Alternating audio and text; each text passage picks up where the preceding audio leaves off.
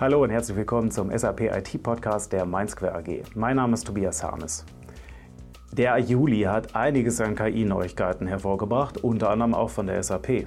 Aber im Gegensatz zum Markt hat SAP leider nichts so richtig Anfassbares zu bieten.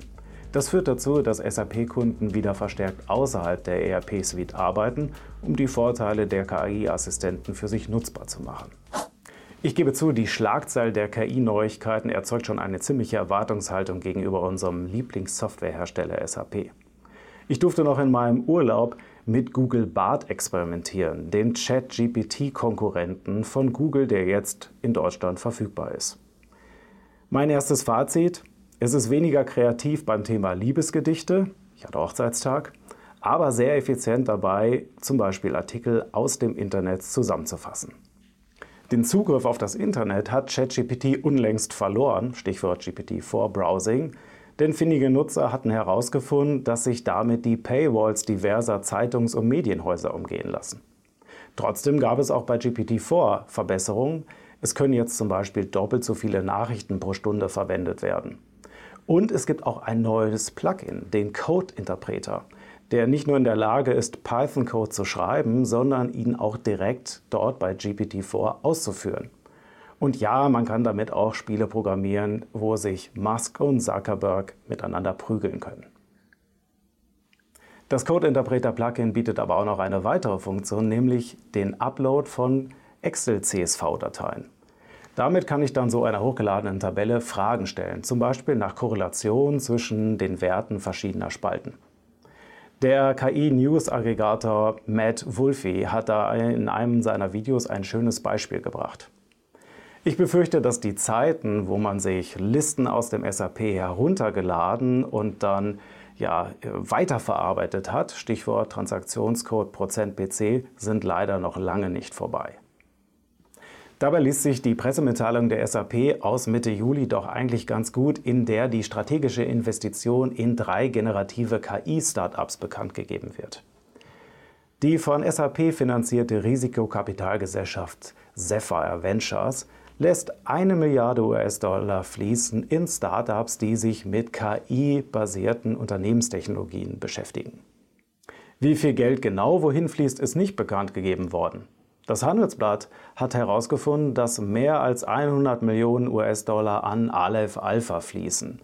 Das ist das wohl bekannteste Startup für generative KI aus Deutschland. Und deren Partnerschaft war ja auch schon vorher bekannt geworden. Weitere namhafte Player, die genannt worden sind, sind äh, Entropic. Da sind wohl ehemalige OpenAI-Entwickler beteiligt und ähm, deren System Claude, da stehe ich immer noch auf der Warteliste leider, er soll ähnlich gute Ergebnisse liefern wie GPT-4, teilweise sogar noch bessere. Und ein weiterer Player, Cohere, die konzentrieren sich wohl darauf, große Sprachmodelle nutzbar zu machen in Private Cloud-Umgebungen. Investitionen sind allerdings noch keine vorzeigbaren Produkte. Immerhin, SAP arbeitet an sich. Haben sie es im Mai auf der Hauptversammlung doch endlich geschafft, mit Punit Renjen einen Nachfolger für den Aufsichtsratsvorsitzenden Hasso Plattner zu wählen nur im Juli dann bei der Vorstellung der Quartalzahlen einen Nackenschlag zu kassieren, denn das Cloud-Geschäft blieb hinter den Erwartungen zurück. SAP-CEO Christian Klein verwies als Rechtfertigung darauf, dass wegen der aktuellen wirtschaftlichen Situation sich einige Vertragsunterzeichnungen verzögert hätten und dass wegen der geopolitischen Krisen einige Unternehmen lieber auf klassische Softwareinstallationen setzen als auf Cloud-Produkte, vor allem im öffentlichen Sektor.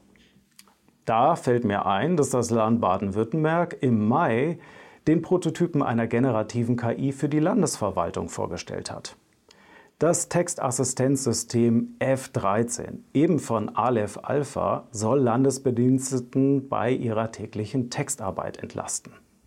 Ich weiß nicht, was ein Kabinettsvorlagevermerk ist, aber Funktionen wie Zusammenfassung, Recherche und Fließtextgenerierung hören sich für mich sehr nützlich an.